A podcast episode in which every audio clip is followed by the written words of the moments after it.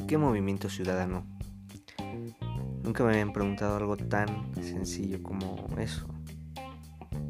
Por un lado, como lo he dicho ya en otros podcasts, no podemos votar por el PRI. No podemos votar por el PAN. Porque estas banderitas, estas siglas,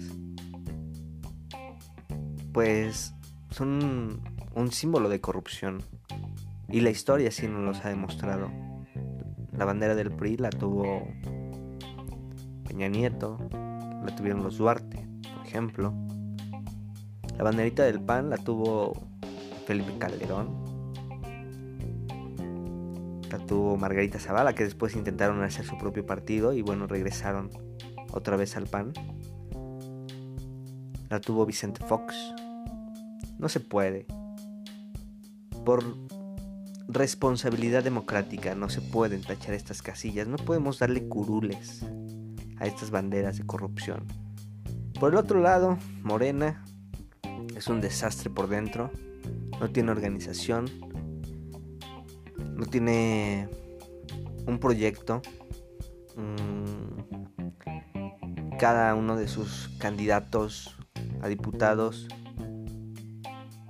eh, tienen distintas personalidades, pero ninguno califica para pues para ser un buen líder político.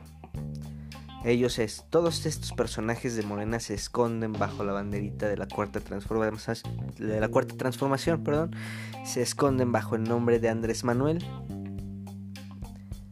E independientemente de que Andrés Manuel sea un buen presidente o sea un mal presidente, todos sus candidatitos son peor. Cada uno de ellos sigue sus propias ambiciones, cada uno de ellos sigue sus propias metas. Y Movimiento Ciudadano es una alternativa fuerte, es una alternativa que se está consolidando, que se ha estado consolidando con el tiempo.